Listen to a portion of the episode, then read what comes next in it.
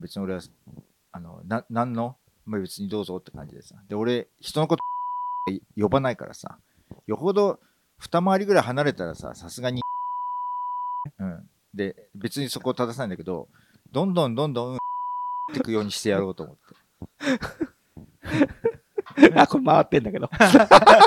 ダメダメえーまあくん多分あの何かを選択するときはぼ僕の方が多分力がある感じになっちゃうからさそれずずいぶんそんなこと考えてんだ、人と話すときに。俺の方が力があるみたいな。いやいやあのこここれは難しいですよみたいな話だけど、うんうんそれダメだとは言わないようん、あれだともうバランスが悪くなってると思うけどなとは思うけどなるほど。まあ、で呼んでくる舐めたやつがいると。そうそうそうそうそクリエイティブ暴論う ダメダメダメダメダメ いや今日は俺から行け行った方がいいあ、そうだね。そう、ごめんごめん忘れてた。月曜夜の小粋なトークが始まるよせーのクリエイティブボロンだんだん虚しくなってきたね虚しくはなっだてけど、るうんこのこのポッドキャストはクリエイティブプラットフォームゴサロを主催するクリエイティブディレクターの元信光と、プロデューサーの露骨キットこと荒井剛の二人がクリエイティブやそれ以外のことを無駄に真剣に考える番組です。クリエイティブ業界にいながらも、その言葉のかっこよさ、または違和感や、えー嫌悪感も感じつつ、それでもなお二人が信じるクリエイティブフィーリングとは何なのか、真剣に、時には寄り道をしながら考えていきたいと思います。はい。あの、毎回、あの、何かしらやりたいね。なんかうんね、なんかルーティンがただ苦手なだけかも。ルーティン苦手なんだ。ルーティンが苦手なのと、ただ読むと、うんうん。ロコさんに比べてあまりにもパワーがなさすぎるから、パワーがね。なんかなんかた面ま白たまに面白みとか興味、興味をみ人が引く感がないから、うんなんか入れないと、うんあのい要は生身の人間で勝負できないからさ。いやいやいや、普通に読めばいいだけですよ。あそうですか。別に。普通に読めばいいそうですか。はいはいははいい。えーよろしくお願いします。はい。あのーまあ、いきなり宣伝なんですけど、ええ。あのー先週先週もね、あの桜坂46う展、新世界の宣伝をしたばかりですけど、うん。今度はちょっと、あの、また別の宣伝したくて、うん。僕が、まあ、以前から遊んでるリアリティっていう、えーなんていうのかな、じ簡単に VTuber になって配信ができるプラットフォームみたいなアプリうん。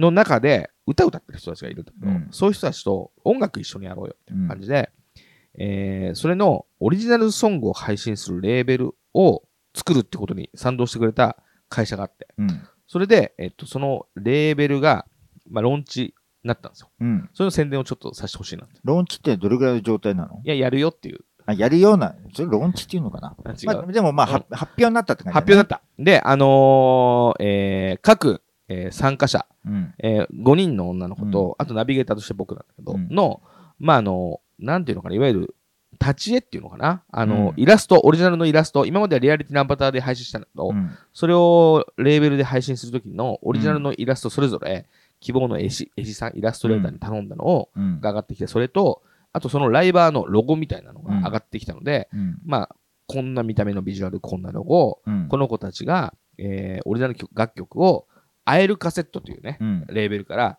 今度リリースしますと、うんっ。ていうお知らせが始まりまして、うんそれの、あのー SNS だけね、うんとりあえずは解説にななったので、うん。まああのこの番組のツイッターにもそのリンクを、まあ、貼るので、うん。うん。ぜひあのチェックしてみてください。あれ、ウェブサイトとか少ないのウェブサイト作るけど、まあ、今絶絶賛作り中、先に SNS で拡散していきましょうみたいな、な。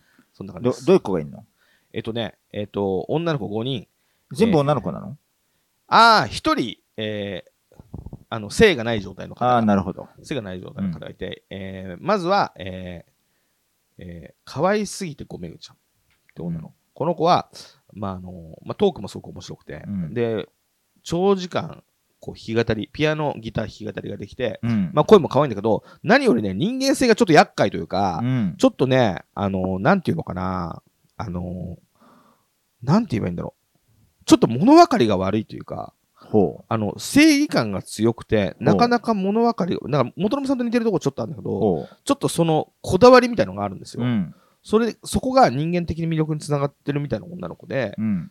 ただ可愛いだけじゃなくて、そういうなんかこう、厄介感厄介感が、うんその人間性が好きになるみたいなうん。人が結構多くて、うんで、歌も良いみたいな。うんまあ可愛すぎてごめんよ、ちゃん。厄介感が可愛くなるか、本当に厄介になるかは結構重要な境目だよね。それを可愛くなる方に、うんあの露骨さんはなるだろうっていうのに踏んだわけね。あ、その子が、うんいや、もう魅力的ですからね。なるほどはい。うんで、まあそう。あと、えー、うさとなのいちゃん。うさとなのいちゃん。うんうさとなのいちゃんは、ちょっとこう、儚げな声なんだけど、うん夜配信してることが多くて、うんこう、夜弾き語りをね、うんするんだけど、あの、なんていうかこう、パーソナルな、人の心にぐっとこう、染みてくるような歌を歌うんだけど、うんなんかギャグセンスが独特で、うんシュールな、ちょっと、あの、他の人とは違う、よくわからない、うんちょっと変わったトークをしながらうん歌が良いみたいそうなんだ。な。うんで、声はちょっと、なんて言えばいいのかな、ちょっとハスキー、ちょっと儚げで、うんまあこれもまた魅力的。うんあと、ジュン君。ジュン君は、まあ性別ちょっとどっちか僕もよくわからん。うんで、えっと、音源歌枠っつってカラオケ的なうん配信をよくしてるんだけど、うんとにかく長時間ずっと歌ってんだよ。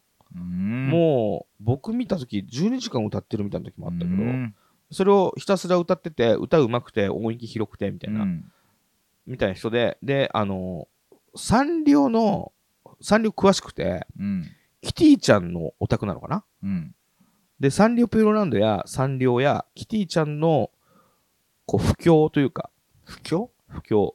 あ、不況ね。そう、んなぜサンリオが素晴らしいかって話をし始めると、うん異常に話がさえ渡ってうん面白くて、うんっていう、うんサンリオオルグマスターでもある。うんまあ、あの、歌、歌がすごくいい。うんえーあとは、えー、アルクちゃんっていううん方で、その方は、まあ、いわゆる萌え萌えキャラ、キルルン萌え萌えキャラ、うんアルクちゃんだよ、みたいうんな。で、すごく可愛くて、えーライフログ配信というか、長時間、あの、生活をしてるような配信を、まあ、うん一緒に起きて、ご飯食べて、うん寝る時うも、んあの、寝てるから見守ってないで寝たまま配信するみたいな。うんぐらい長時間やってたんだけど、ある時パタリとやめたり、うんまたやったりとか、ちょっとこう波があったりするんだけど、うん歌ってみたを出してるんだけどう、ん歌ってみただと、異常にソリッドでかっこいい歌を歌って、そのギャップもすごく良かったりうんする、まあ、アルクちゃん。アルフちゃん。はい。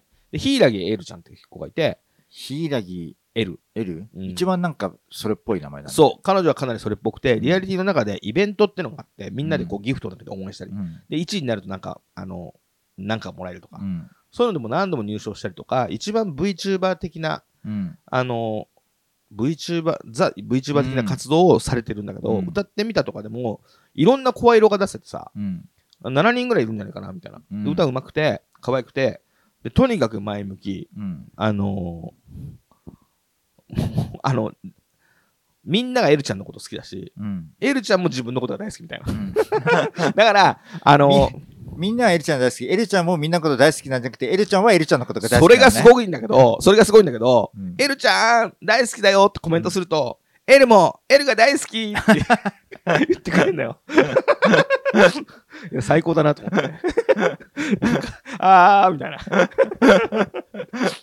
うんあ俺と一緒だみたいなねなるほど。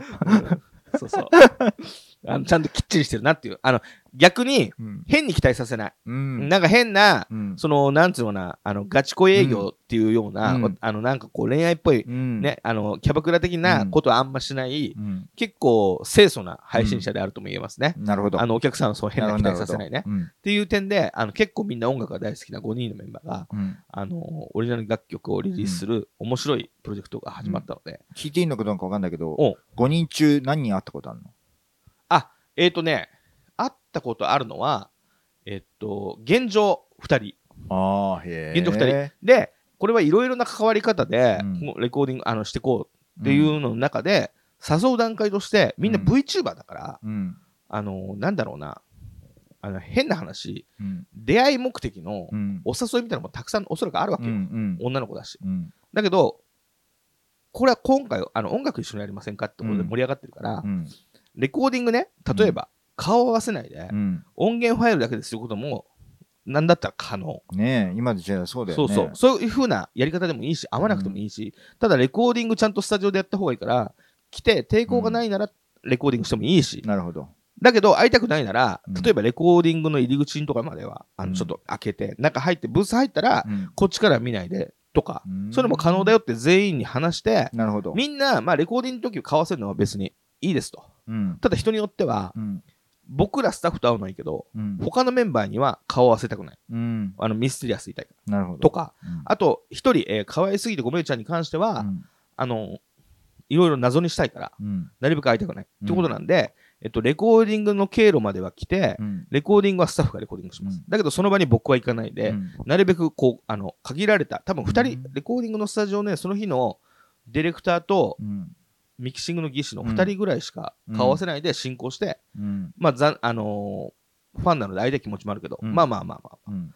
そのまんまお帰りいただくっていうう関わり合いもあると。うん。こんな感じで、いろんなバリエーションで、まあ、進んでいくんですけど、うん。どうしたどうしたと取れてるかなと思って。うんあのーまあ、そんな感じで、えっと、2人はね、えー打ち合わせとかだったことあるけうど、んえー多分レコーディングの時会うのは4人かな。うん。 1人はあの会わない。もうもう1人も今悩み中で、会おうか会おうまいか、うんどうしようかなって言ってる子が1人で。まあ、あのどちらでもいいです。成立すれば。なんか、こちょっと話ずれちゃうけどさ、うんうんあの長谷川博士っているじゃないはいはいはいはがこの前新曲出たの見た聞いたい。いや、聞いてない。すっげえかっこいいんだけどさ、おお。そのベースをさ、うん。えっと、海外のミュージシャンの、なんだっけな、なんとかって人のベース弾いてる、もう凄腕の人が弾いてんだよ。はいはいロ。サンゼルスシーンの。うんうん。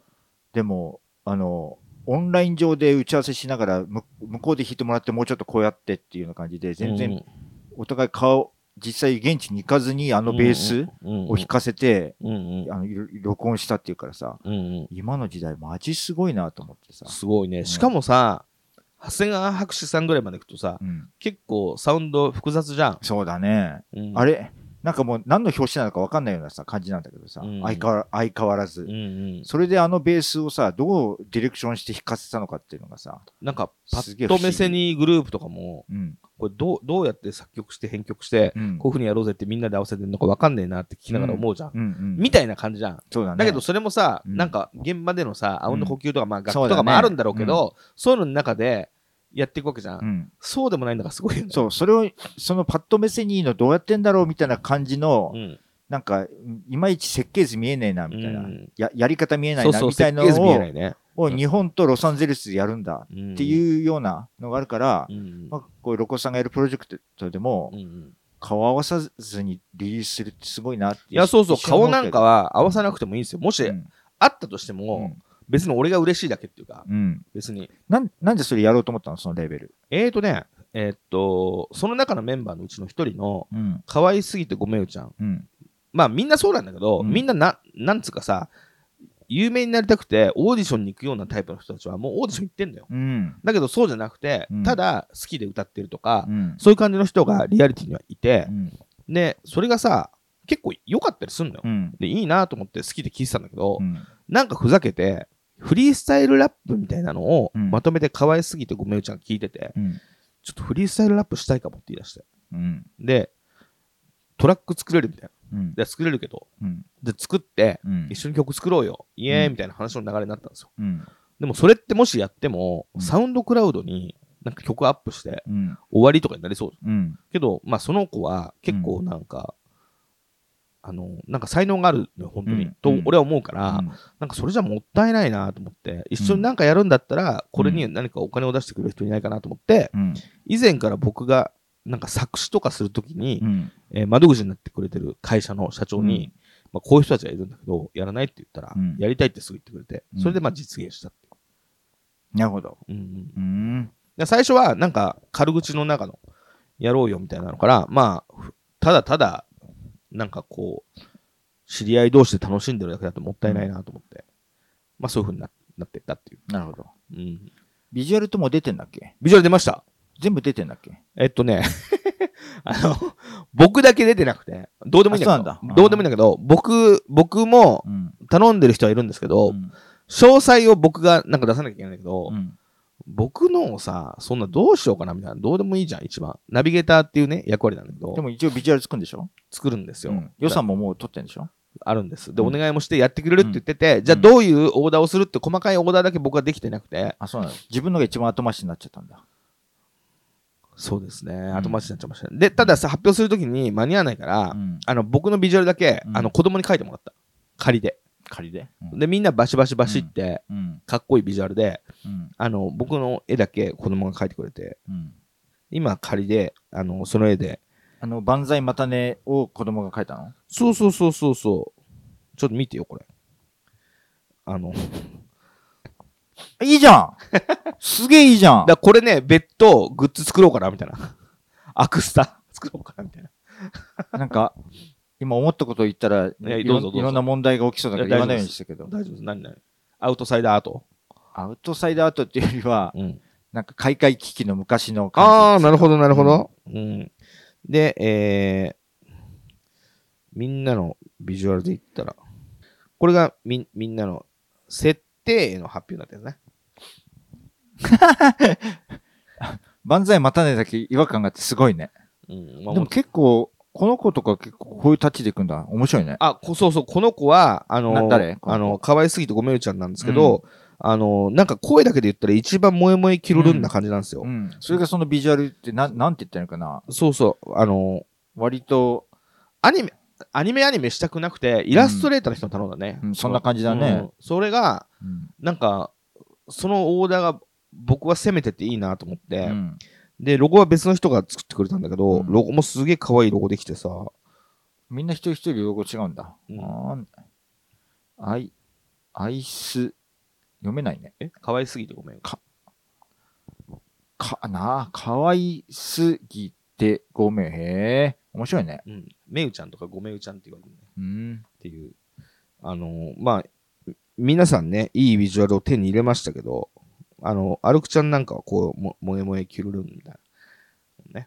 ウェブサイトを早く作ってほしいなはいはい。ウェブサイト、あの、誠意、制作中です。あ制作中なんだもん、はい、制作中ですす。はい。うんなんか変なウェブサイトになりそうだね変なウェブサイト。 うんどういうことうわなんかここんなデザインでこんなまとまり方で、うわーみたいな なんかわかんないうわーって感じだおわーって感じだね。うん情報整理されてるのかされてないのかみたいな、うんまあまあまあ、元信さんがやるようなやつは違うかもね。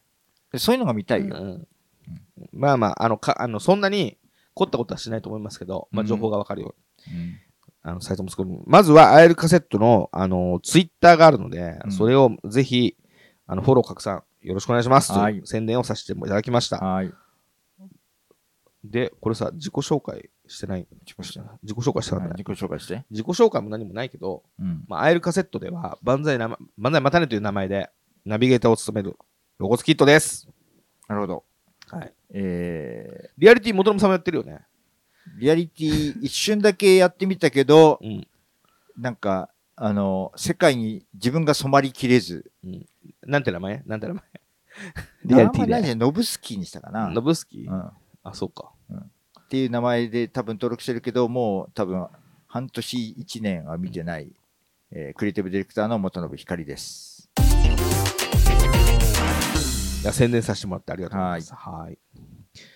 まあ、あのー曲の出番もでき、でき始めてるんだけどさ、うん結構みんなの希望を聞いて、うんあのーなんかこの人はこういうバンドとかサウンドが好きとか、うんまあ、あの、いい曲できそうなんで、うんお楽しみにうおん待ちください、ジャケットとかも作るのジャケットね、そうね、ジャケットでも作るけど、うんジャケットはその、えー今回書いてもらった、いこれさっきの設定なんだけど、それのキービジュアルみたいなのがそれぞれあって、それがそのままジャケットになってるう感じんな感じです。はいじゃあ、今日本編なんですけど、うん今日は、まあほら、あのーなんだろう、映画とかさ、うんそういうのを、これ見たいなと思ってて、うんあのー見たの、見てるのもあるけど、見逃したりとかしてるのもあるじゃん。あるね、うん俺、スパイダーマン見てないのよ。この間のスパイダーマあスパイダーマンバースンの新しい方、うん見てない。俺も見てないわ。あと、バービーもう始まったバービー見たいけど、まだ見てない。バービーどうだろうね。始まったか始まってないかうんぐらいじゃない、あと、スラムダンクも見てない。スラムダンクは見た、俺は。見た、うん面白かっスラムダンク面白かったよ。たうん。とかね、なんかそういうのあるじゃん。うん、で、見たいな、みたいな。知り合いの人なんて10回見たって。映画館で10うん、すごいね。なんとも言えないね。10あの俺の、まあ前もこの話したことあるけど、うん、タイタニック100回見てる女と付き合ったことあるけど、頭おかしいんじゃないかと思って。 せめて、まあでもいっぱい見るは肌って言そってたう、もんね僕。はいっぱい見るはだから、ごうん50みたい、50回見たとかいうのはざらにいっぱいあうる。んちょっと僕には時間がもったいないなと思っちゃうけど、まあまあそういう人もいるしね。うん、うん、みたいな感じで楽しみにしてたけど、なんかこう機会逃して忘れちゃって見てないみたいなのも、まあある。うん。で、マッドアバカブではさ、見たやつを紹介してる、そうだね。毎回。うん。みたいな、んなんかそういう感じで見てないけど、うんこの先楽しみにしてるよねみたいな、うんエンタメを、まあ、この後見れて、マッドアバカブで紹介できればいいけど、うんもしかしたら逃しちゃうかもしれないけど、なるほど。うなん、か、自分も見逃さないように、一回、ここでこと発言しといて、なんか、くさび打っと、打っとこうって感じかそうそうな。あとほら、なんか、なんだろうな、昔のディスクレビュー本とかってさ、うん。 中身聞けなかったじゃん。今 YouTube で聞けちゃうけど、すぐ。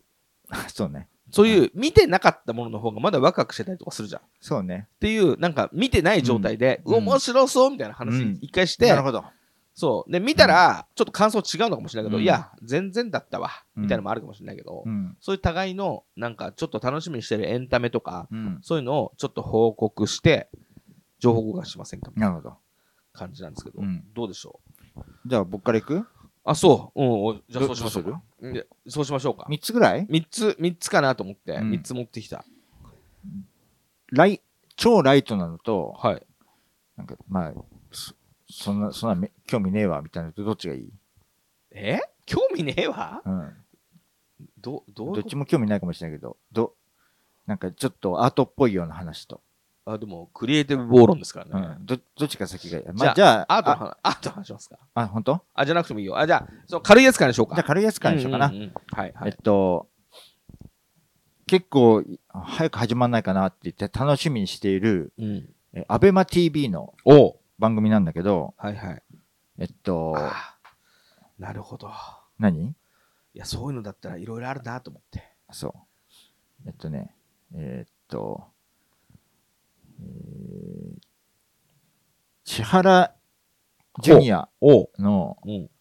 えーっとね、お笑いストリートファイトっていうあー、番 組。こあー。れは、多分面白いぞと思って。いや、これはあの、あの、二血とか見てる人だったうら、ん。あの、ご存知の、あ、そうそうそう。あのエピソード。 あの、ふ、古き孤児に、あの、孤児、孤児を、そうそう元にしそうた。そうそう。あのね、うん。 30年前 の大阪震災橋に話は戻るんだけどさうん。うんまあ、知ってる人は知ってる、もう有名な話うで、ん。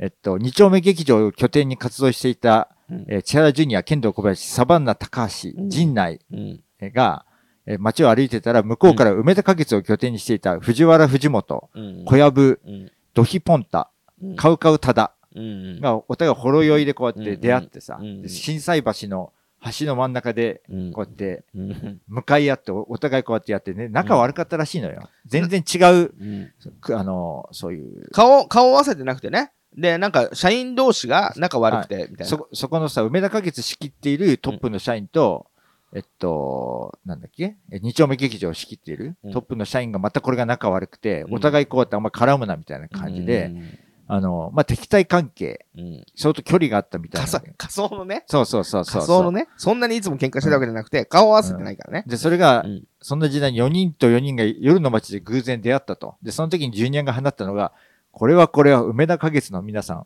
お笑いストリートファイトでもやりましょうかって いう。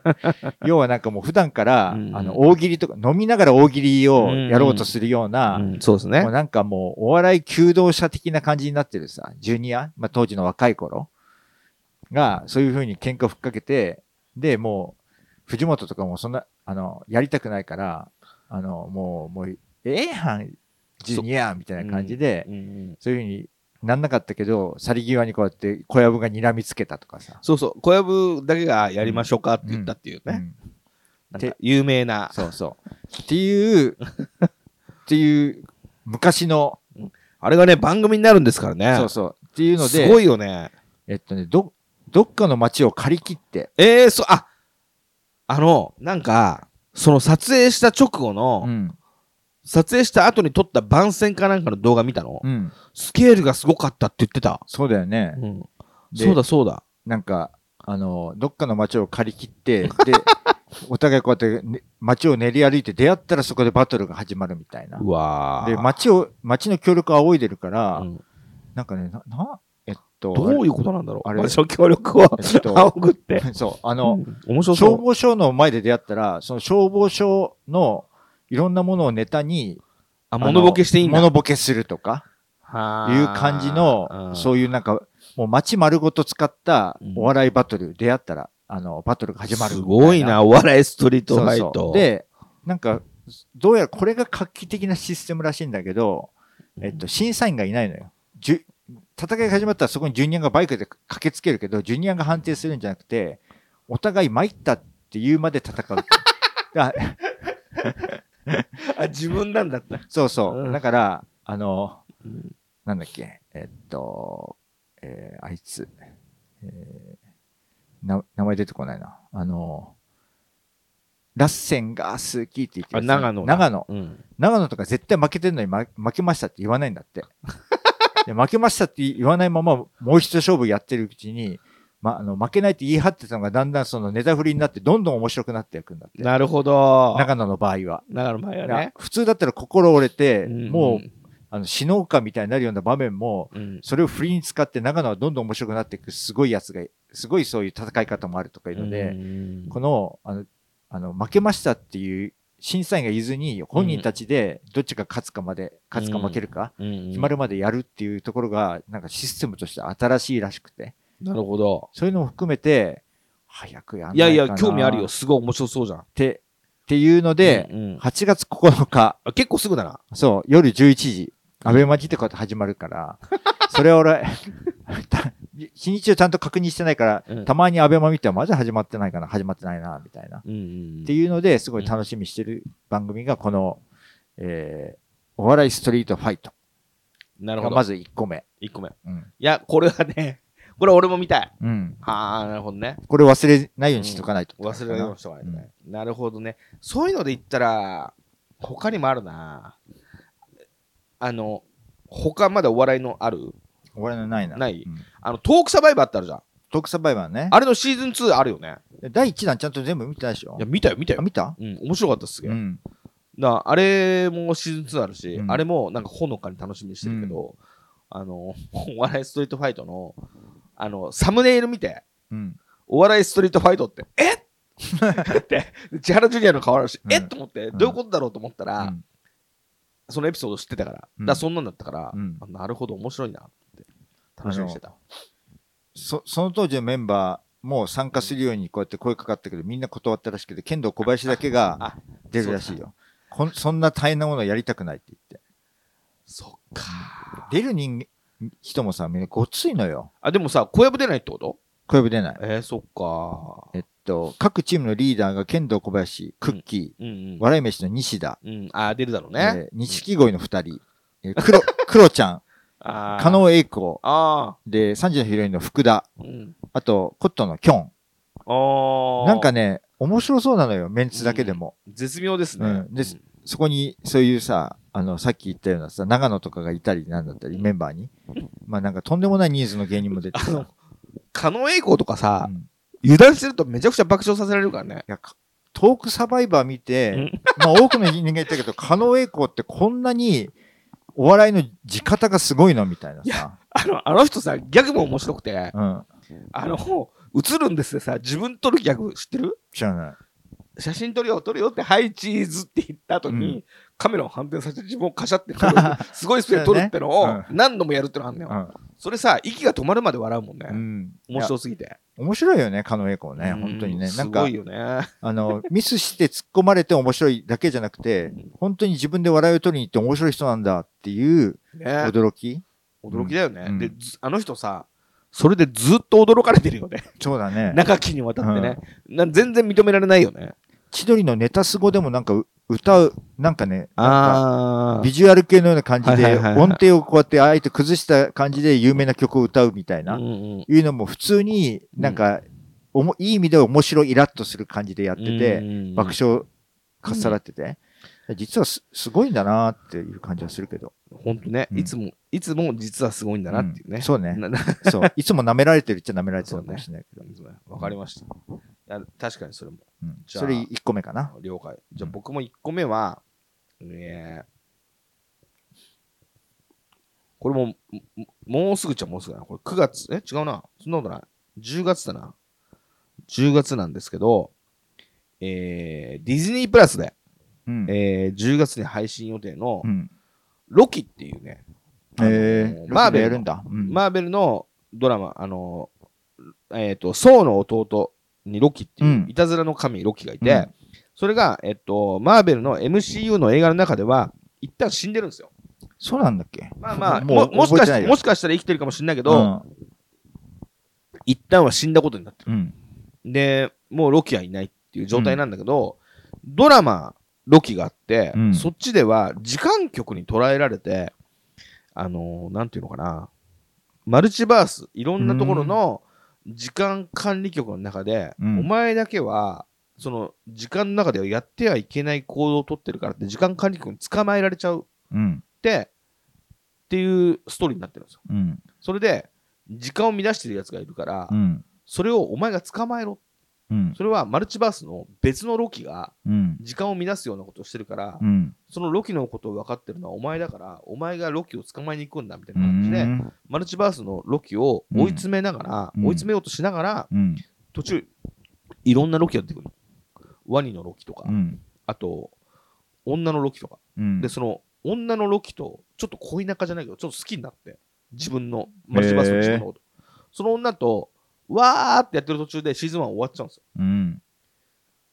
で、シーズンシゾン、シゾンは終わっちゃうともう終わった。もうシーか、ズン1は、もう終わったんだ。そう、一番いいとこ、えーっていうとこであーもう止まって、うん。どどれぐらい前に出たやつなの2年ぐらい前かはあ、なな。るほそど。っからシーズン2は出ないの。うん。で、一旦話と違う話しますけど、うん。ディズニープラスで、うんワンダビジョンっていうドラマがあっうん。た。で、ワンダビジョンっていうのは、うんえっと、MCU の中でビジョンって覚えてる、うん覚えてる覚えてる。あれもビジョンもうん額のなんかパワーストーンみたいなのを、うんあのサノスに取られて、うん。死んでしまうんですうよ。ん。で、ワンダっていうあの超能力の女の人うん。と恋仲の人工知能みたいな感じだったけど、ワンダビジョンはうん。 MCU の中では、すでに死んでるビジョンとワンダがアメリカのホームコメディドラマみたいなのが始まるのよ。うん。誰と思って。うん。で、作風が面白くて、うん。最初はヒフティーズみたいな、うん。あの、ヒフティーズよりももっと前かな、なんか白黒のアメリカのホームコメディみたいな感じから始まって、うん。だんだん60年、70年で色がつき始めて、うん。 80s の MTV みたいな映像になってみたいな感じで、うんなんかテレビの中でまたテレビ見てるみたいな演出、うんメタな演出があってさ、で、いろんなことが起きて、なんでここにビジョンっているんだろう、まだ、うん。とか、もうわかんないけど、ほのぼのコメディのところが、うん。なんかガラリと剥がれてう、ん。恐ろしい世界がその裏で実はあるみたいなうんドラマなの。うん。それも、シーズン1でうん。すげえとこでガサッと終わるんだよ。そうなんだ。あで、ー終わったなって。で、シーズン1が前振りみたいになってんだ。そう。それでね、これ何が言いたいかというと、うん。あのーワンダービジョンもシーズン2見たいじゃん。うん。見たいと思ってたの。うん。あの、あれ見たドクター・ストレンジ映画。見たよ。ど、どれのことだろ。一番新しいうドク見ター・たストレ見ンジ。た見た見た。あれでほら、ワンダ出てきて結構ひどいことになったじゃん。なったね。あれがさ、うん。うワンダビジョンの続きなのよ。ーん、そっかそっかそっか。だから、まだもしワンダビジョン見てない人がいたら、うんストレンあのードクター・ストレンジ見て、ワンダビジョン見てない人いたら、うんあのーワンダビジョンは、うんあれの、なんかその前の話だから、そうか。だから、なんだか知んないけど、ワンダがすごい子供に執着しながら、すごい教習にとらわれてるような。うんうなんんか俺よく、そんな前振りあったっけななんて思いながら見てたけど、それはワンダビジョンの続きなんだね。そう。で、うんあのーまあ、今から見ても全然面白いと思うから、うん見てない人もぜひ見てほしいんだけど、ワンダビジョン。うんただ、あのワンダービジョンドラマシーズン1面白かった。うん。僕はシーズン2を待ってた。うん。だけど、それはシーズン2じゃなくて、うん。ドクター・ストレンジの中でワンダービジョン終わっちゃうのよ。そうだね。もう、あの続きがあったら、もすごいけど、うんあそこから何か続きがあったうら、ん。一旦はあれで終わっちゃって、うんそうか、シーズン1ってことがあっても、うんシーズン2ってのは必ずあるわけじゃなくて、うんこうやって何かの作品の中でそのキャラクターが回収されてしまうことがあるのかって、、すごく悲しい気持ちになったの。うん。だからロキも、うん。次の例えばマイティー・ソーとか、なんかそういうので、あのシーズン1の続きが回収されて、シーズン2はないのかなって、ワンダービジョンの例からなるほど。思ってたのう。ん。ところがこの間、うん6シーズン2の発表があったんですよ。なるほど。大歓う喜。ん。マジで。なるほど。うん。で、あの、今は、えー、なんつうのかな、ビジュアルが2、3個出されただけで、うん何が起きるかわからないけど、うんまだ、あの、ワンダービジョンは悲しかったけど、うんロキはまだ続きますよ、これで。うん僕はこれね、10月に、えーちょい先なんだね。そうそう、10月にはあの始まるんですけど、うんあの超楽しみにしてますと。たまにあるあれあれ系だねん。あのこれ見なかったらちょっと死ねないなみたいなやつだね。そうですね、うんロキはね、うんあの、ロキ、シーズン1もマジ面白いから、うん。なるほみんど見て。ほしい。うん。み見てないんだったらワンダ、ワンダービジョン見てよ。すごすごく楽しくて悲しいから。なるほど。はい。見てみようかな。はい。まあ、そんな感じです。ディズニー俺プのラス入ってるしね。そう。俺の1個目はこれ。うんはいじゃあ次。はいはい。えっと、この前の休みうんうん。に、これ展覧会って言っていいのかな、はいはいえはっと、ファッションブランドの、えっと、メゾンマルジェラっていう、い。うんうん。えーのがあって、それが、えっとね、渋谷の、あれなん、何の建物なのかわかんないけど、んその中の1階と2階を割と、もう、なんか全部、結構なスペースを作り込んで、うんうんまああんなの、もう僕展覧会やり始めたからわかるんだけど、うんうんとんでもない予算感で、なんはかいはいはいはい中のそういう内装とか作って、洋服とか置いてんだけども、なんか、あの、ライトが動くはなんやらもう、なんかすごいな、みたいははな。はは。で、まあその、ブランドのアピールのためにやってる展覧会だから、もう収支とか関係なく、タダで見れちゃうんだけどさ。はいはいはい。で、行って、で、ち地下で今度、全面鏡張りの中で映像を見るみたいな。うんうんいうのがあって、まあ、そそれはなんか、しょぼいとは言わないけど、なんじゃこりゃみたいな映像をなんか20分ぐらい見見続けるんだけど さ。というのも含めて、なんかうん変な体験うんうん。なんだけど、それ一緒に行った、えっと、ぶえー分離派の山口さんと一緒に行ったんだけどうんうんうんさ、あの、まあ、今は仕切ってんのが、まあ、ジョン・ガリアーノっていう有名な人。うんうんだけどその前にその立ち上げたえーメゾン・マルジェラを立ち上げたな何なんなんとかマルジェラさんうんの本がなんか面白そうなんですよって言われてうん調べたらうさ、んうんえーもう今辞めちゃって、うんうんあの現代美術のアーティストとして活躍してるらしいんだけどそのへえ。あのそのあのメゾン・マルジェラを離れたからうんうん。でだから本当はもうそれを聞いてすぐ Amazon とかで見て、あ、これ、この人の本、図録うんうん。その人の展覧会が何年か前、2年前ぐらいにあったのかな、うんうん海外で。うんうん。でそれの図録があるって聞いて欲しいと思って、えっと、まさにもう買おうかなと思ってたんだけど、ちょうどこの企うん画うをん。聞いて、あ、これ買わずに、うん 今楽しみにしてるエンタメとして撮っとこうと思っうんうんうて、んちょうどこれが終わったら注文しようと思ってるんだけどさ、うんうんこういう、まず、豪華な図録なんだけど、うんうん横に全部付箋が貼ってあるのよ。へえ、おしゃれだね。図録なのに多分手張りでこういう付箋とかを入れてて、へえ。それがどういう仕様になってるのかわかんないけうどんう、んあ、本当は面白い。そう、なんかね、面白そうだなと思っはて、で、なんかこういう、本の作りとして面白いとなんか買っちゃうのよ。僕あ。は元。信さんそうですよね。うんだから、画面もすごくかっこいい。かっこいいよね。かっこいいし、なんか作りも変だうなんみたいなうん。うんで、なんか、こういう作りが変なものを結構僕が見見たくなる理由うんは、なんか本って、ページがあってそれを背で閉じてさ、うんうんなんか、ある決まった半径で作るもんでしょっていうような、うんうんなんか思い込みがみんなの中にあるんだけど、うん本ってもうちょっと懐が深い、うんうんなんかメディアっていうか、うんもともと割と昔と、昔は建築と結構なんか隣接するジャンルだったらしくて、本へえ。建築家が本を設計するとかもあるみたいな、うんいう、なんか構造物として、なんか実は凝り固まったもんじゃないってういうイメージがあって、んうん。だからなんかそういう、なんか本って実はこんなことも可能なんじゃないのみたいな可能性をいつも見たくて、変な、なんか、あー変なっていうより、こういうような作りもありなのかみたいな本を見ると、買っとこうみたいな。なるほど。いう中で、これは久々に面白そうだなっていうので、うんうんまさに注文しようかなと思って楽しみにしている。あ、でもえっ、と面白そうですうね。ん。えっとその付箋がどういう状態の仕様なのかちょっと気そにうだなよる。ね。そうそう。そういうのも含めて。えっと、マーティン・マルジェラ・アット、うん。なん、なんか、レ、ラファ、ラファエッティっていうのかなうんうんっていう本、図録を、まあ、こういうのも含めて、なんかちょっとかっこいいな、みたいお、かな。っこいい。含めて、ちょっとこれを今楽しみにしている。えー、これ注文したらここに来るんでしょくるくる。僕もちょっとチラ見したいで全す然ね。見てみて。っはい。見てみますて。いうのが、まず、今日2個目って感じかな。わかりました。じゃあ僕ね。はい。僕も本なんだけど、うん。もっと、あの、もっと大衆的というか、あの、京極夏彦っていううん。小説家の人が、百鬼夜行シリーズっていう、妖怪シリーズって言われてる、うん。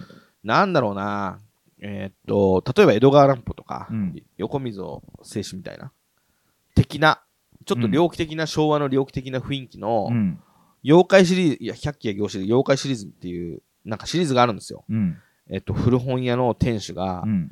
あのーちょっと探偵的な、探偵じゃないんだけど、物事を明らかにしていく役割。うん。で、それとは別に絵の傷っていう探偵がいるんだけど、うん。その絵の傷は、ちょっと、なんだろうな、あの、起きて破りなんだけど、うん。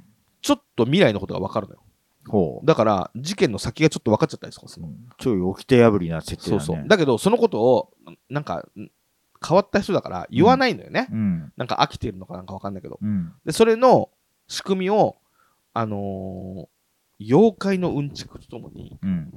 あの、 その古本屋の店主がうん。解き明かす、すごく面白い妖怪シリーズ、百鬼夜行シリーズっていうシリーズがあって、うん。これがね、あの、前作も面白かったんだけど、うん。なんかね、えっ、と、割と、えっ、とね、一番最初が産めの夏ってのから始まって、毛量あ、のそれ有名なのか知ってんだ、名前う。んで、毛量の箱とかなんかあって、うん。一応シリーズがね、どんどんどんどん、あの、本が分厚くなってう、ん。一回一巡するんですよ。うん。でもう1回終わりました、うんみたいな感じで、これをまた、あのー、2週目入りますみたいな感じで、うそれの2週目の2作目まで出たの。うん。で、そっから、ずいぶん長いこと刊行してなくて、うん。僕ら待ってました。うんもう。読みたくて読みたくて。うん。で、えー、本当におあの面白くてさ、うん。もう読んで読んで、うんちょっと新刊が出たら、そのまま買って、うん。もう本当、今でも忘れないけど、えっ、とね、ジャミの雫じゃないな。ジャミの雫じゃないな。その一個前のなんかの時には、やっぱり夏に刊行されて、うん。うわーっつって、出たーっつって、そのまんま買って、喫茶店に入って、うん。 3時間ぐらい、うわーって読んで、うん読み終わって、うん。ほ放心状態、はあ読み終わった、うん。みたいな、なんか素晴らしい読書体験というか、うんもう。楽しい楽しい時間というか、うん。まあそういうのが毎回毎回あるので、そう楽しみにしたんだけど、うん。あの、ついこの間かなな ?4 日前、うん。 4日前に、これの新刊が出るってことが発表されたの。ほこれなんと、う。うん。僕待ってましたけど、うん出ないな、出ないなって、うん。 17年ぶりだった。 なるほど。うん。 17年みたいな。うん。で、あのーなんだろうな。えっとね、妻と知り合った頃に、うんたまたま俺古本屋で、うん。一番最初の梅の夏なんかはさ、すげえ売れてるから、うん。古本屋で100円ぐらいで売ってんだよ。うん。で軽い気持ちで買って読んだら、うん。なんかすげえ面白いんだけどと思って、うんで2冊目買ってう2ん。冊目は1冊目よりも分厚くてうん。それをこう読んでたら2冊目も面白くて、うんその途中で付き合いはたてぐらいだったの、うん。何読んでんのみたいな「いうんやこれすげえ面白いんだよ」とか言っうて、んで渡したらうん。妻もハマって、う二ん2人でさ貪るように読んで、うん。で新作追いついてさ、うん新作出たら読んでとかやって、うんう。わ面白いねっつってうん。で新作3冊ぐらい行ったぐらいでピタッと止まっちゃって追いついてから、なるほど。出ないね出ないねって夫婦の中の会話で、うん。妖怪シリーズの新作出ないねって。で、それ以外のシリーズがさ、途中途中で入んのよ。他の、他の作品、京極夏彦のそう、他の作品が刊行されんのよ。うん。そのたんびにさ、うんまあほら、作家も好きなもの書けばいいじゃん。うん。だから買ってさ、うん読んでさ、まあうん面白いけど、うん。妖怪シリーズ読みたいねとかう、ん。過去の妖怪シリーズのものがコミカライズされうて、ん。で、知ってる話だけど漫画で出たら好きだから買って読んでさ、うんまあ面白いけど新作読みたいねみたいなのをうん夫婦の中でさ、うん。やってたら、うん。まあなんか、7、8、5、6年、7、8年出てないかなぐらいの、なんか温度感でいたら、うん。 17年できなくかったから、うん。夜のさ、10時ぐらいにそのニュース気づいてさ、うん。妻も、あの、ベッド入ってたんだけど、うんおえーっつって2回上がってって、ちょっと、よくなぜこの新作出るってそさ、れはガバそれでーンみたいそれ迷惑な話だな。いやな。ガバーッつって起きて、うん。本当とか言って、うん。で、ニュース見て、本当だみたいな。うん。うわーみたいな。うん。前前回、あの、必ず新刊が出ると最後に、うん。あの、カバーの最後の時に、あの、次は、うん。こういうの出ません、タイトルだけちょこっと書かれるの。うん。そのタイトルだけずーっと覚えててさ、なるほど。出ないな、出ないなってのがようやく出るから。うん。うわみたいなでもあの夫婦でも盛り上がった百鬼夜行シリーズ17年ぶりの新作うん。 「ヌエの石踏み」っていうねそれそれは17年前年前に発表されてたタイトルでもあるわけそうだ。そうなるほど。そう。で、えいー、これつ、いつ出んの9月の14日。もあーうすぐなあとのちょっとよ。これ楽しみにしてます。うんそうあと1ヶ月じゃ、あ1ヶ月今日か。そうですね、ちょっとね、この日は予定開けたいですよね。2冊買わなきゃなの。い2冊なのやいや、あの、どっちが先読むとかあ るから。待ってね、だから。一緒になるほどね。そりゃそうだね。 2冊買いたい ね。うんっうん。ていうね、これを、これを、これが僕の2つ目。なるほど。はい。楽しみにしてました。それは確かに超楽しみなやつだわ。超楽しみですね。うんはいじゃあ次俺か。うん。えっと、じゃあ次は、えっとね、早々のフリーレンおお10巻。出てないあ、違う、11巻。あ間違えあ、たそうだ11よね巻。えいやーどうなっちゃうんだろよ読んでる読んでる読んでるよ早々のフリーレンさ、う。うん。まあなんか、あの、よ読んでない人に話すと、うん。えっと、魔王を退治した後の、えっと、その、パーティーの中にいた、えっと、魔法使いの、まあ見た目は少女なんだけど、年をもう取らない、ぼエルフだからねエルフ、エルフ、属性エルフで、うんあの、とてつもなく長く生きているうん。少女、まあ少女というか、まあ、あの、見た目はもう少女だけど、そういうに、エルフの、その、その後の物語みたいな。うん感じで、なんか、過去のパーティーとの思い出をちょっとたどりながら今のうん。新しい出会いがあったり、それでもなんか魔王のな中の魔族の生き残りで、やっぱりここれは退治しないといけないっていうので、んその討伐したりなんだったりしながら、なんか静かに、でも時にはなんか、なんかちょっと手に汗を握るような展開で、あの、話がこうやって、そういうブロックがこうやってある中で、ちょうどさ、もうなんか、結構最近出てなかったんじゃないかな、そう、そのフリーレン確かに確かに、ちょっと途切れてたね。あの、なんか、えー、町ごと黄金に変えてしまうさ、ほなんかとんでもない魔族の、う。うんうん魔。法の使い手の魔族のやつうん。が、えっと、なんで、その前はなんか人間と共に暮らしてたのに、急にそういうなってしまったのかとかさ、うんうんお町を黄金に変えてしまったのか、それによって、まあ、故郷を奪われた、なんかそういう、あのーなんだろう、力のある魔法使いが何とかしたいけど、あまり今敵が強すぎるからどうにもできないとかいう中で、ね、過去こいつがどういうところを辿ったのかっていうのを、そいつの中ね、そいつからなんか記憶を盗んで、はいはいはいはい。で、それを主人公のフリーレンが解析しうて、んずっと眠りながら解析し続けるっていうので、へえ、そんな展開しせ読んでない。で、ずっとこの、この、ここに解析ししている過去の思い出をこうやってず,、うんっと辿るのが、このうん、背景が黒いさ、うんうんうんうんこの場面。ああ、はいはいはいはいはい。それからずーっとついて、ずーっとついてさ、うんずーっとついて、えっと、で、ようやくなんか最後の方にやっとフリーレンが寝てたのがさ、起きてうん解析し終えた、みたいな、うんいうところで確か終わってんのよ。なるほ どなるほど。10巻がね。そうそうそうう。ん。ああ、で、じゃいやあ、あのあれだ。日暮らしのさ、会みたいなやつだ。答え合わせだ。そうそあう。これこれ。あ、うんうん。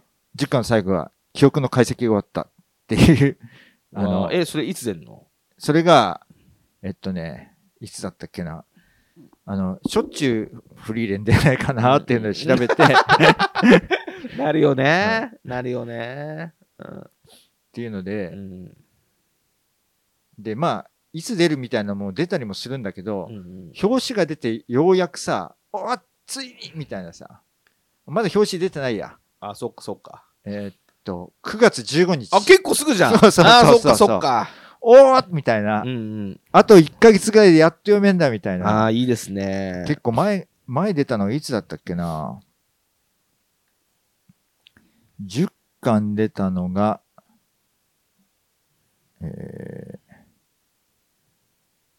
す2023年3月だから、半年か。うん半年、しなんか、あの、ファブルとかすぐ出るのよ。ああ、まあね。ファブルすごい勢いでちゃんと巻が出るんだけど、なんか出ない漫画ってあんだよね。で、まあねフリーレンはなんか最近ちょっとゆっくりになってる気もするな、気のせいじゃなければ。うん。うん。だから半年ぶりにやっとフリーレン出るわ、みたいな、うん、いうので、んそれも、なんか綺麗に終わってる感とさ、そうじゃない感があるじゃない、うんうんうん。これはもうなんかもうやっと次の巻からクライマックスだみたいなところでさ、うん終わってるから、うんうん。あのーもう楽しみっていう。楽しみね。あいつをやっとフリーレンやっつけんのかみたいな。 いやいやいやいや、確かにね。まあ、そういうので言ったらさ、前にさ、マブダバカムの紹介したさ、子供と一緒に読んでるさ、坂本デイズって漫画があんのよ。ど、ど、どうやってたっけまあまあ、あの、殺し屋がさ、あ。うん。あの、殺殺し屋と、なんかファブルとハンターハンターといろいろ混ざってる。ああ、はいはいはいはいはい。漫画ね。そそうそう、漫画漫画。でもそれも、あの、新刊いつ出ないか出ないかう楽しみにしてたんだけうど、ん。フォ早々のフリーレンもこの間俺も10巻読んでう、ん。で、夏好きじゃないかなって調べたんだけど、うん坂本デイズもさ、うん。あのー最新刊を子供と買っちゃったから、うん。で、もう早く出るといいねって言ってたんだけど、うんこの間中華屋行ったらさう、ん。ジャンプがバンと置いてあって、うんで、そのジャンプの表紙がさ、坂本デイズのバシンみうたいにん。なったの、うん。子供読みたいっつって。うんで。最初はネタバレになるから読まない方がいいよってうん。言ってたんだけど、ううんずうずしてるから、うん。まあ確かにそういうのもあると。うん。で、まあ単行本ではね、うん。そこないけど、うんそこ読んで、うん。この先こんな展開になるのみたいな、うん。そういうのを知って、え話どうつながるんだろうみたいなのいいから、うんまあ、読んでもいいんじゃないっつって、うん読ませてみたの一緒に読んでみたの、うんうんそしたらさあのー自分たちの軍団のうん女の子が追ってるね、うん。自分のおばさんがうん。のことを殺した敵みたいなうん。向こうの、あのー黒幕みたいなのあってうん。お前を殺すっつってうん。でお前本当にお私の俺のことを殺せるのかなとか言うんだけど、バスッとこう入れてさ、うん。殺せんのようんもう。その段こ殺せるっつうかは刃物を結構深く入れるの、うん。その段階で、そいつに、こう、ダメージを食らわせるぐらい追い詰めたんだっていうだけでも、うん。そいつをずっと追ってたから、うん。その展開だけでも、うん。もう、超ネタバレっていうか、なるほどえね。ーみたいな感じでうん俺と子供で読んだけど、次のページめくったらさ、うん。ガクッつって、うん。そいつの人格が変わったの。うん。おう久しぶりっつってう。ん。で、その喋り方はと思ったらう、ん。自分が、あの、殺されたおばさうん。んの仇だと思ってた、これの、あの、別の人格がそのおばさんなのよ。なんか超ネタバレなこと言ってない。まあ大丈夫、大丈夫別 に。あの、ジャンプで発売されてるから、別に。あ、そう。うん単行本派には辛い話だけど、うんまあき読んでないからみんなこんな。さ人気出てきてるよ。いや、人気で、人気ですよ。人気だけど、あの、うんこれをまあ聞いてる人綺麗に、やしよ。うん、で、まあ読んでたとしても大丈夫、うん今回は別に。うんっそていうので、う。うんえーってなって、うんそうなのみたいな。子供となって、うん。ガーンみたいな。これ、次の単行本いつ出るんだよ、つってさ、うん。調べたら、うん9月、9月のね、頭ぐらいの、9月のうん3日とか4日とか、うん。もう単行本買うしかねえな、みたいな。うん。盛り上がるよね、こういうのね。そうね。 俺もなんか自分の子供と、うんそういう時が来るのかなと思うと楽しみだな、漫画とか読むと。うんそこさ、あれも、キングダムも全部置いてあったの。うん。キングダム面白いんですよ。読んだことある、ない。あれもめちゃくちゃ面あ白いなの。結構関数あるから、まあ読み始めたら俺止まんなくなるタイプだから、3、4万消えてくかと思うとちょっと今手が出なくて。キングダムが69巻あって、うん。で、これも面白いんだよなと思ってさ、うん。で、俺、これ、中国の話だし、うん。まあ、歴史ものって言っても、ほんそんなシリーズとぴったりじゃないかもしれないけど、うんまあ面白いかもと思って、うん強いやつとかいっぱいできて、うん子供読めるかもなと思って、20あ69巻パラパラってめくったら、うん敵方のやべえ武将みたいなやつが、うん鉄の何鎌みたいにつけて、女を傷つけながら、女を犯しながら何とか言ってるセリフがあって、うんあ、ダメだこれ。あ、そんなのあるん だ。うん。あ、子供に読ませらんねえよ、みたいな。小学生だからね。うんうんじゃあ何連載してたやつあれなんだろうわかキンんグない。ダムって何少年誌でしょでもあれ。青年誌じゃないでしょ青年誌じゃないのあだって、あの、青年誌っていうか、あの、ヤングジャンプみたいな、そういうんじゃないのわかんそないっけど。か。わかんない。だったら、まあちょっと小学生には刺激が強い。ヤングジャンプだね。そっか。じゃあダメかもね。うん、そうそう。なるほど。おうんうん。あの、ほら、ベルセルクとかもさ、うん。ベルセルクとかも女の子が悪魔に起こされたりとかするじゃん。うん。あ、そうダメだな、みたいなね。まだ読ませらんないな、みたいな。そうね。とかね。そういうの思いつつ。うん。まあでも、新刊楽しみに、早々のフリーラン俺もそうね。11巻。実感うん。わかりました。うんでそれそれが3つ目だ。 3つ目。 OK。じゃあ、僕の3つ目ね。これ本当に楽しみにしてます。これ、うん。これあの、妻も誘ったんだけど、映画で、うん。えー、ヨシキがさ、ヨシキうん、 ?X ジャパンの x ジャパンのヨシキがさ、うん。あの、これじゃないな。x ジャパンのヨシキが、うん。あの、映画の、映画、監督えーなんて言うのえー、x ジャパンの YOSHIKI、うん。初監督、ほう。初主演、ほう。エグゼクティブプロデューサーと、エグゼグエエグゼクティブプロデューサーねを務める音楽ドキュメンタリー。はえータイトルが、ヨシキ、アンダーザスカイ。あ。 うん。なんだ、あんだ、すごい顔してるなあ。の、テテレビの、うん、え、あテレビでなんかそんなようなテレビ番組あったよね。なんだっけ、それ。アナザースカイ。アナザースカイか。うんそそうそうじゃないんだ。アナヨザーシスキカイ。が監督を務める全世界プロジェクト、うん。劇場公開決定。うん。で、これは何かっていうと、あの、このコロナ禍、パンデミックが訪れた、この地球で、うん。僕に何かできることはないかと考えた YOSHIKI が、うん。音楽で世界中の人とつながりたいっていうことで、うん。いろんな世界中のミュージシャンとうんコラボレーションしてうん。っていうプロジェクトを作ったんですよ。うん。それの音楽ドキュメンタリーみたいな。スコーピオンズとかもなぜか参加して、参加してる。い今のところ今、心ゼロね。あ、そう。それでいや、それが、うんそれでって思う。それ、それだけに好きあれだ、それだって楽しみなんでしょ奥さんも含めて。僕、X 好きだから。ああ、そうなんだ。X 好きなの X 嫌いなのいや、嫌いではないけど、うんなんか、うん多分エクストリームななんかはあんだろうなと思いつつ、ちゃんと聞いたことないからさ。あー僕、あの、中2の時、うん中1か中2どっちかの時に、うん。あの、X がメジャーデビューするんですよ。インディーでまず、バルシングポイントってアルバムめちゃ売れてたんだけど、うん。メジャーデビューするんです。うんブルーブラッドってアルうバム。ん。そのブルーブラッドの発売日と、うんカッセラのメジャーデビューの発売日、同じ日でさ、うん。俺カッセラと X のメジャーデビューアルバム同時に買いましたから。なるほど。そんぐらい X 好きなんですけど、 へえ、ずいぶん差がついたもんだね。何があカッセラと カ X。ステラと X。まあ ね。当時はでもまあ、それ当時それでも X の方がまだ人気あったかい。や、もちろんもちろん、うんあなんかエクスタシーレーベルみたいな感じの、あの、ビジュアル系のレーベルがなんかあって、うん。インディーの時はそこ出したんでね。うん。で、メジャーデビューして、で、あのー妻は、うん。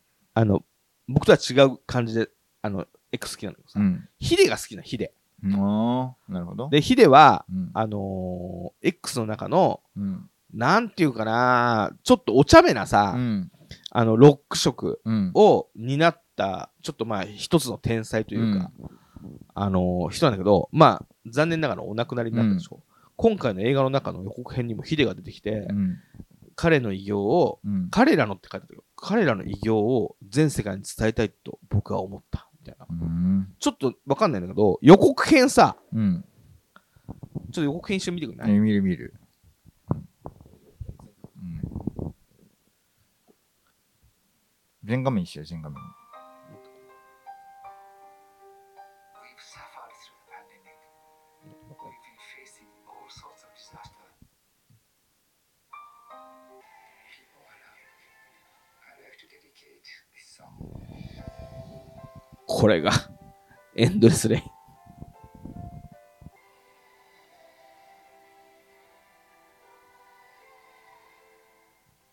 これですね。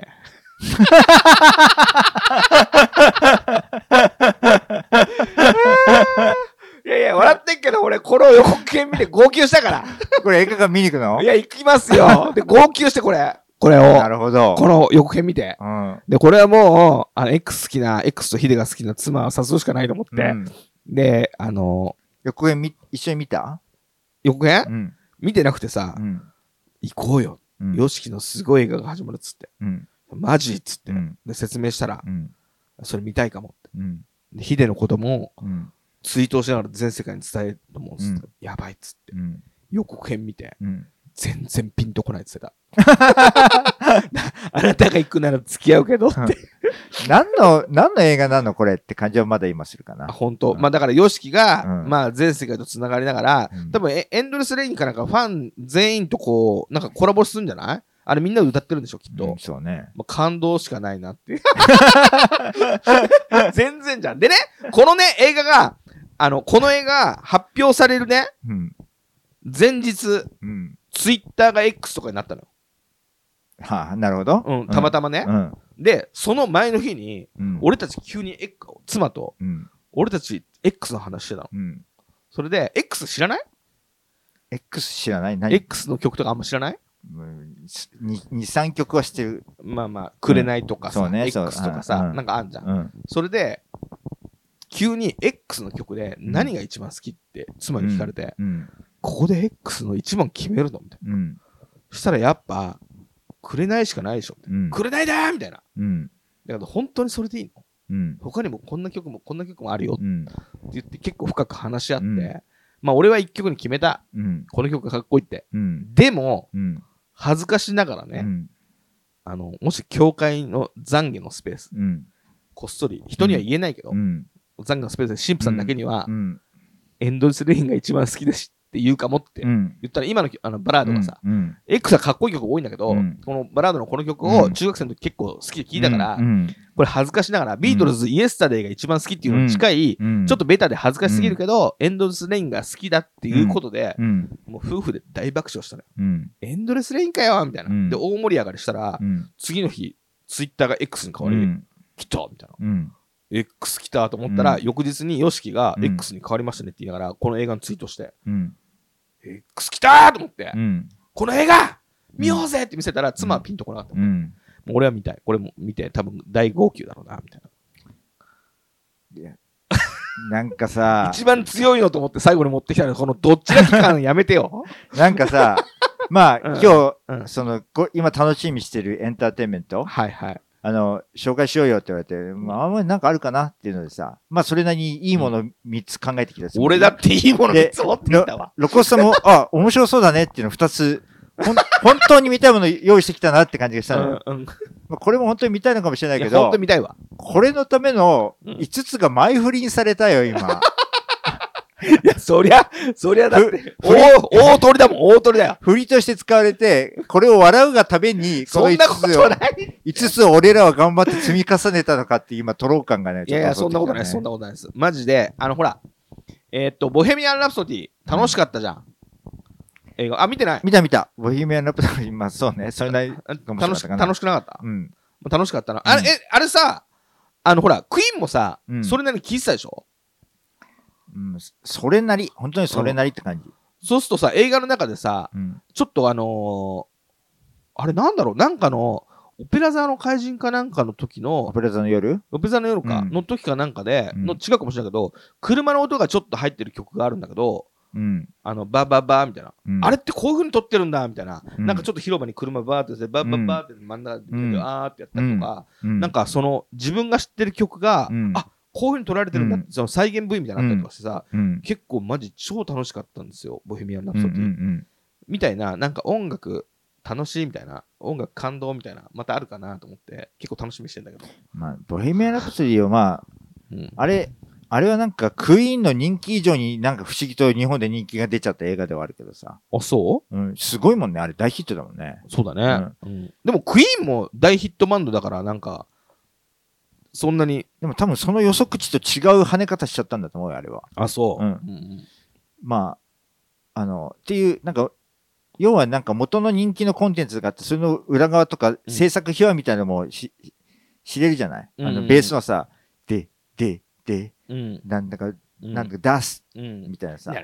そうそうそそうそううん。うんでも、あベースのこれこんな感じで生まれたのかみたいなのも確かあったよね。なんかねねとかいうような、うんなんかそういうのおもーみたいなねあるけうど、ん。この映画はそういうのはなさそうじゃん。いや、だから、あの、これは、あのあの、昔のことがどうだって感じだけど、ちょっとヒデのエピソードもあるしさ、うん。まあ、あの、あとはなんかこう、ヨシキの、こう、スケー ル感やっぱ、よ、あの、小室が、うんうん当時 V、V2 ってユニットであさっせてたる。ね。うん小室とヨシキ。うんで、小室がね、やっぱヨシキ俺も見習わなくちゃなって思ったって当時言ってたの。うん。スタッフがさ、うん。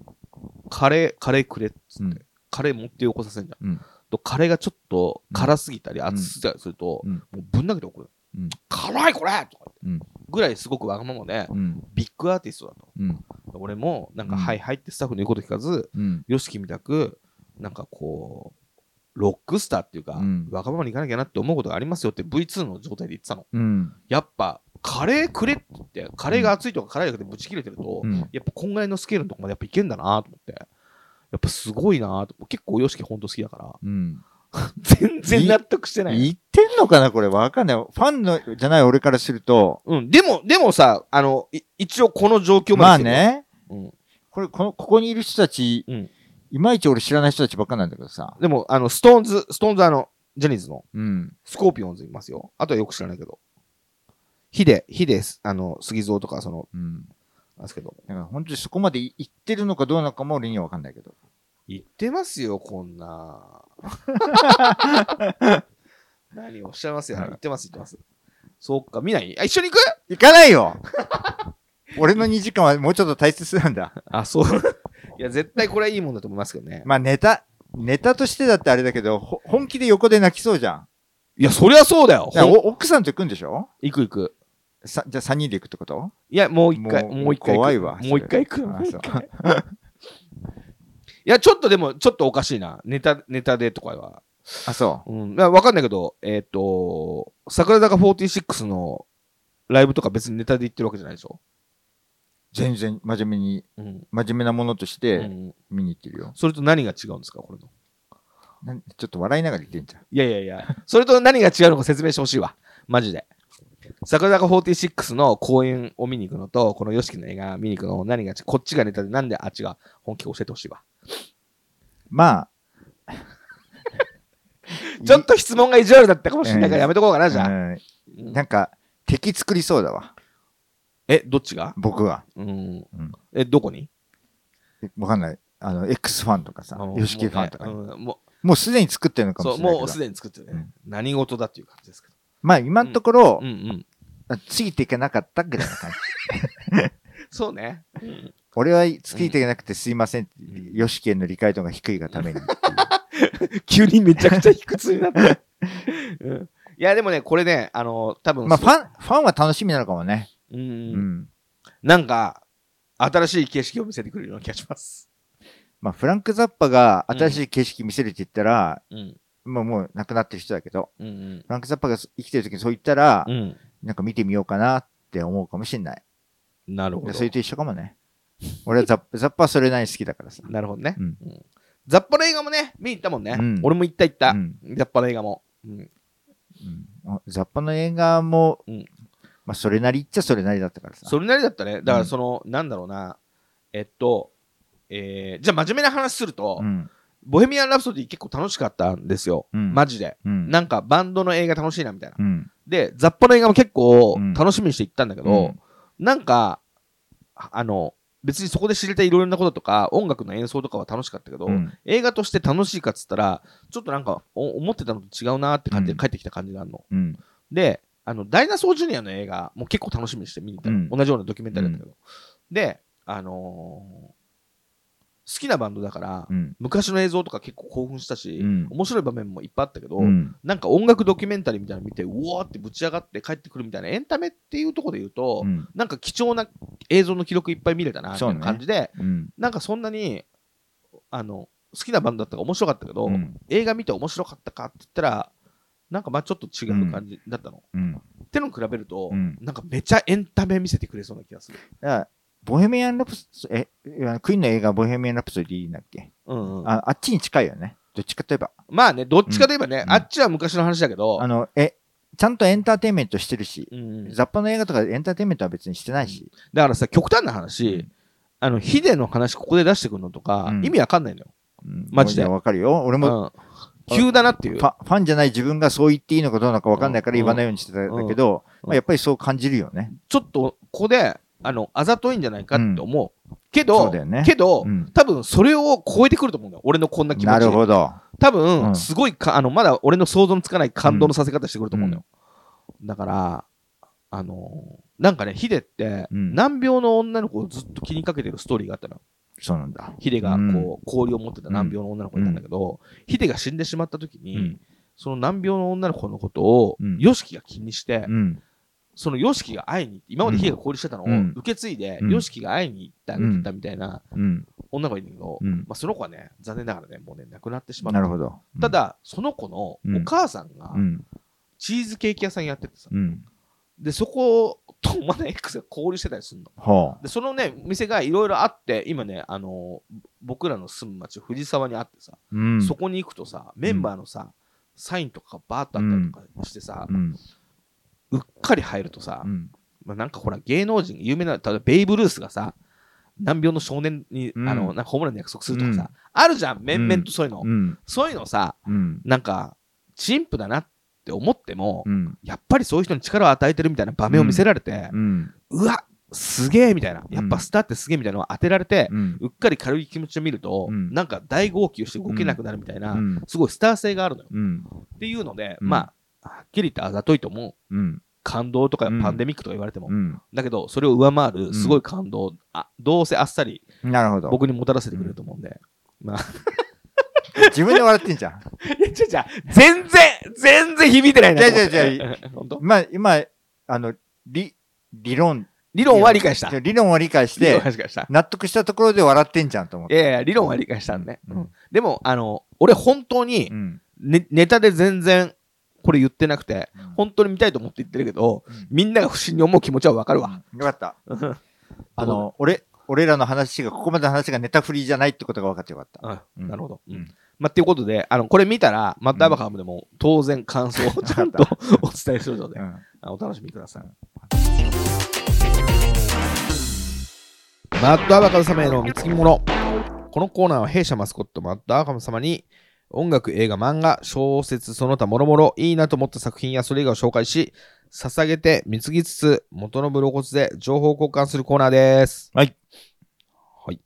えー、と、今日はじゃあ、僕から言っていいですかはい。僕はね、これね、あのー最近さ、うん。あのー最近、な、えっ、と、3月に事故って、車お釈迦になっちゃって。うん。で、まあ、それで新しい中古車買ったんだけど、うんその途中でいろいろお世話になった、その、車を廃車してもらったりとか、うんえー毎回車検の時にはお世話になったりとか、うん次どんな車買おうからなんとか、うん前の車に乗ってたナビを取り付けしてもらったりとか、うんで、お世話になった、あのー整備工場のさ、うんまあ、なんつうか、社長、うん親方みたいなうん人がいて、うんその人がさ、なんかあんまりビジネスライクじゃないさ、うん人間と人間の付き合いみたいな感じのアプローチで仕事してくる人なのよ。ほこっちは普通に申し込んだだけだけうどほ、俺は、お前のこと好きだからこの仕事受けるよみたいないちいち言ってきたりとかするみたいな、う面白いねそう、そういう熱い人で、うん妻のことを気に入ったみたいな。ほこだわりがあって。奥さんこだわってんね。好きだよ、その姿勢。あなたの車は俺がずっと面倒見るからみた いな。なんかそういう熱い社長がいて、うん事故った時も、どこに車持ってってもいいんだけど、その社長の元に持ってくと、ううん悲しかったろみたいな。うーんそういうね。あなんかドラマみたいだねそうそう、そういう人間みたいな、うんそういういい社長がいるんですけど、で、あの、妻がね、結構車こだわってて、うーん何でもいいわけじゃないんだよ。うんで、新しい車買うのも、うんちょっと独自のこだわりを見せてう、んなかなか決まらなかったの。うんで、社長も結構ご尽力いただいて、うんこんな車どう足がないのせ。整備会社なのに車紹介してくれんの車もなんか大変だから、うん足がないと大変だから、うんもう廃車寸前になったのがあるけど、うんこれもう2万ぐらいでね、うんあの、とりあえず台車みたいな感じでう、ん乗ってていいよみたいな。っうんていうのも、そんな適当な車は私に乗りたくない。うんあの、社長がね、うん善意で、あの、用意してくれたものも、うんそっち乗らないみたいな。うんそれもやった上で、いろいろ候補、こういうのもあるよって言ったんだけど、うんちょっと違う会社でさ、買っちゃったのよ。はあまあ、しょうがない、それは。うんだから社長に謝りつうんつ、すみません、つってう。んいう時に、いつも、あのービールを一ケース買ってさ、うんあの、社長のとこ行く時は、あの、いつもビールを一ケース買って、うん車検の時とか、うん行くと、喜ぶと。うんなんだよ、みたいな。うん分かってんだ、お前みたいな感じで喜うぶっていうのがあるから、今回も、まあ、車買っちゃったけど、うん車検はその社長にお願いするし、うんで、あの、前の潰れた車に乗ってた、うんナビをうん社長につけ、書いてもらうって約束もしてたし、うん新しいの買ったら。うんそれをお願いしに行くときに、ビール一ケース買おうっつっうんて持ってって。したら、あの、いいの見つかってよかったじゃないかと。うんまあ、これからも、あの、なんつうの、面倒見るし、うんつって。で、保険も前の保険会社がさ、うんなんかいまいちだったのよ。うんだからそこの社長のところで保険会社の代行も、あの、代理店もやってるから、うん社長全に新しい保険入っうんてやって、っていうのに、ビール持ってって。うんで、これからもよろしくお願いしますっつって帰ってきたんだけどさ、うんその時にビール何買うって、うんいつも朝日スーパードライとかさ、いろいろ買ってたんだけど、うん今回格安行ってさ、見たらさ、あの、生ジョッキ缶って最近あるじゃん。わかんないあの、そういうのがあ缶、んだ缶ビールってさ、プシュってやってこんこんぐらいの穴でこれ飲むうじゃん。んプシュってやると、こう全部取れるやつがある。はあ、はあはで、ボワーって泡があって。あ、で、生ビールみたいなの飲めるってう。いうん缶があってさ。うん。それをさ、あの、一ケース買って。うんあのわあこれあるな、そういえば、みたいな。うん。で、それを買って渡したら、うわーって喜んだの。うん。そしたらさ、それを買って持ってったら、うん。あのーその生ジョッキ缶を飲むには、うんあの、ハンドルつけるとさらに美味しいよ、っつって。はあ。あの、缶にこうやって持ち手みたいなうのを、ん。あ後付けでガチャガチャってつけうる。ん。っていうのをおまけでいっぱいくれたのよ。うん。いや社長のところにも置いてったんだけど、その2つね、うちにもそのハンドルだけ来たの。うん。で、これあるから、うん。ちょっとこの生ジョッキ缶俺たちも買ってみようぜっつって。生ジョッキ缶買ってきたの。うん。 4本。うん。あの、2本、まあ、妻1本しか飲まないだろうけど、うん。もしかしたらもう1杯飲みたくなっちゃうかもしれないから。うん。それでこの間さ、じゃあ飲もうかっつって、うん。プシュって冷やして開けてさ、うん。そしたらさ、まあ、あの、ここ全部が開くような感じなんで、うん。そこにこう、ハンドルつけるじゃうん。ん。でも、とはいえ、うん。とはいえ缶ビールっすよ。うん。けど、口があれじゃなくてこれになっただけで、うん。もうガバガバ口の中入ってくるわけ。はあはあ。はあっつうって。ん。で、二人で驚いちゃって、これうん発明だな、みたいうな。ん。それであっという間にうん、一気飲みじゃないけど、うん。はあっつって、うん。でもう一本みたいな感じで、その、俺は今日は、うん。あのーこの夏ですね。また、また声が安定してないよ。この夏、うん。この、朝日の、あれ、待って、これどこどこどこ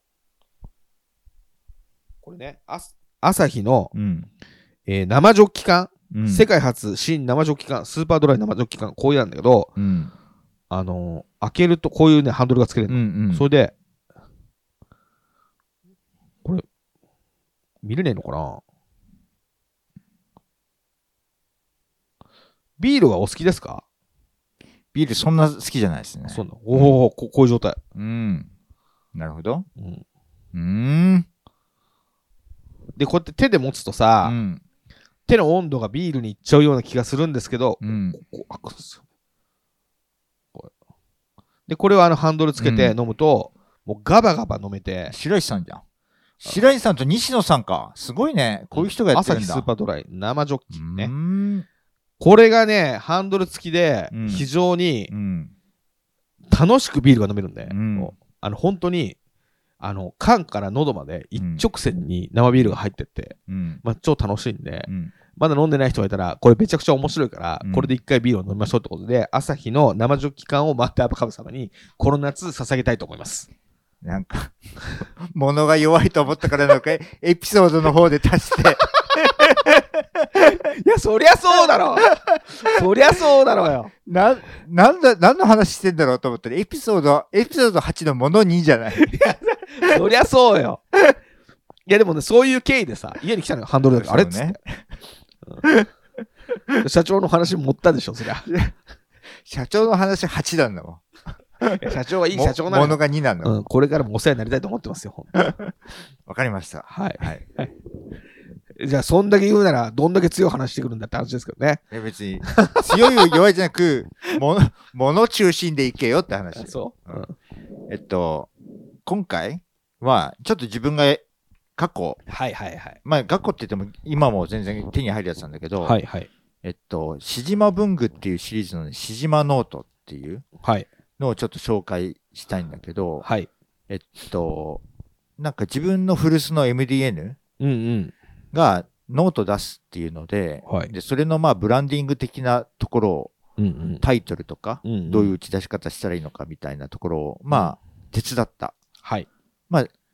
最初のところから、こんなようなノート作りたいんだよねって、まあ、これ、デザインとか、まあ、企画の根幹考えた木村ゆきさんうんうん。が相談されて、あだったら、タイトルとか考えてみましょうか、というのを、まあ、正式に仕事として受けて、はいはいはい。で、物自体は、外がなんか割と手触りがひんやりとしたビニールっぽいうんうん素材のカバーに、えっと、中にこういう黄色の方眼紙はいはいが。入ってるグ,、グレーのそういうなんか表面がツルツルした冷たい感じの手触りのグレーの表紙に中が黄色の方眼紙っていうのと、もう一色なんか何とも言えないなんかこういうなんていうのかなあの茶い茶色っぽいグレーって言ったらいいのかな、うんうっん。ていうのに中があの水色の方眼紙うんうん。が入ってる2色のシリーズがあるんだけど、はい。とにかくそっけなく何も、なんか、なんていうのかな、余計なデデコラティブなものがないっていう。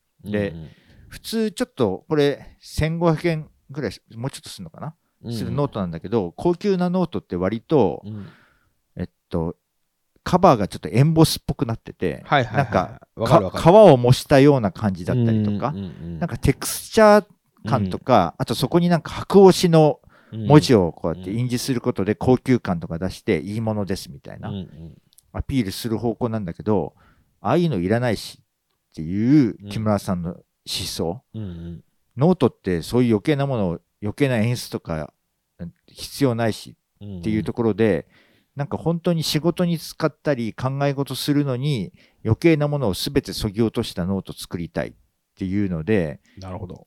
だったらタイトル何がいいかなっていうので、なんかこのノートを使ってたら静寂の中でうん。なんかあの物事を考えてるような書き、書きながら自分の中の内面と静かに対話しているようなイメージうんうん。なんじゃないかなっていうので、なんかしじま文具、えっと静寂って漢字書いてしじまって読んでしじま文具のしじまノートっていうのを、はい。えっと、まあ出しましたと。はい。で、割と自分では使い勝手がいいし、うんうん。最近はこのノートばっかり使ってんだけど、うんうんなんか、まあ、やや古巣批判だけど、全然営業が動かず さ、なんだよみたいな感じで、うんうん売ろうとする姿勢がないから、全然外に広がっていかないからさ、うん。それは、は売れんわみたいな、うんいうところもあったんだけうん。ど、はい。だから在庫がまあまあ結構ある状態でさう、んうん。もう困って、困ったなってか、まあ、別に俺がは版元ではないから俺は困んないんだけど さ。あの、と思ったらす、すごくいいノートなので、これをプレゼントとして使いたいっていう会社が現れてほうほ、うちょっと具体的には言えないんだけどさ、はいはいはい。でそれがなんかちょっとびっくりするぐらいの、うん。あの、冊数うん。を買い上げてくれて、プレゼントキャンペーン使ってくれてさ、へえ。もう具体的にはちょっと言えない、こう数も言えないけど、うんまあ、すごいね。うん、これの作ったの結構、あの、半分近くぐらいまでへえ。買い上げてくれて。うんうん。で、割と、まあ、間に入ってる代理店が、うんうんまあ、タイトルとか、あとコンセプトテキストみたいなものを、うんウェブサイトで僕が考えたやつうんがすごいいいって言ってくれてるから、うんまあ、自分的にはちょっとやや代理店気分ですけどさ、うんうん。タイトルとテキストだったからさ、うんおうそういうところに引っかかって、そういう風なうんキャンペーンに使ってもらえたんだったらよかったっていうのでさ、うんうん。なんか自分のやった仕事がなんか一個、うんうん。なんかは、なんか役割果たした感じでほっとはしてんだけど、なるほど。うん。なんか、これ今どこで買えるんですかアマゾン、 もしそんな、そんな言い方。もしくは、うんうんえっと、せんあの、しじま文具って入れたらサイトが見つかるから、そこから行ったら、販売サイトみたいなところに行けるから、へえ、うんそうなんだ。そこでうん買えます。なるほど。結構ね、えっと、1600円ぐらいするのかなうんうんうん。ちょっと忘れちゃったけど、うん高いっちゃ高いんだけど、結構、まあでも、いいノート、そんぐらいするようね。ん、で僕が頻繁に使ってても、うん。半年ぐらいうん。持ったりはするのよ。うんうんだからまあまあいろいろ使っても、1年に2冊とするんだったら、3000円ちょっとでうんすごく考えがまとまったり、うん。うん。なんかき気持ちが良くなるんだったら、仕事としては3000円って投資する価値があるんじゃないの、1年にっていうようななるほど。ところで、うん。もうむちゃくちゃおすすめしたい、しじま文具のしじまノートを、うん。えっと、今回はまたアバカブ様に捧げます。わかりました。僕もこの本ね、この本じゃない、このノート一冊もらったけど、うん、ノートあんま使わないから、そうだよね。ちょっと書いて使わなくなったけど、でも、あの、書き味のいい紙でした。うん、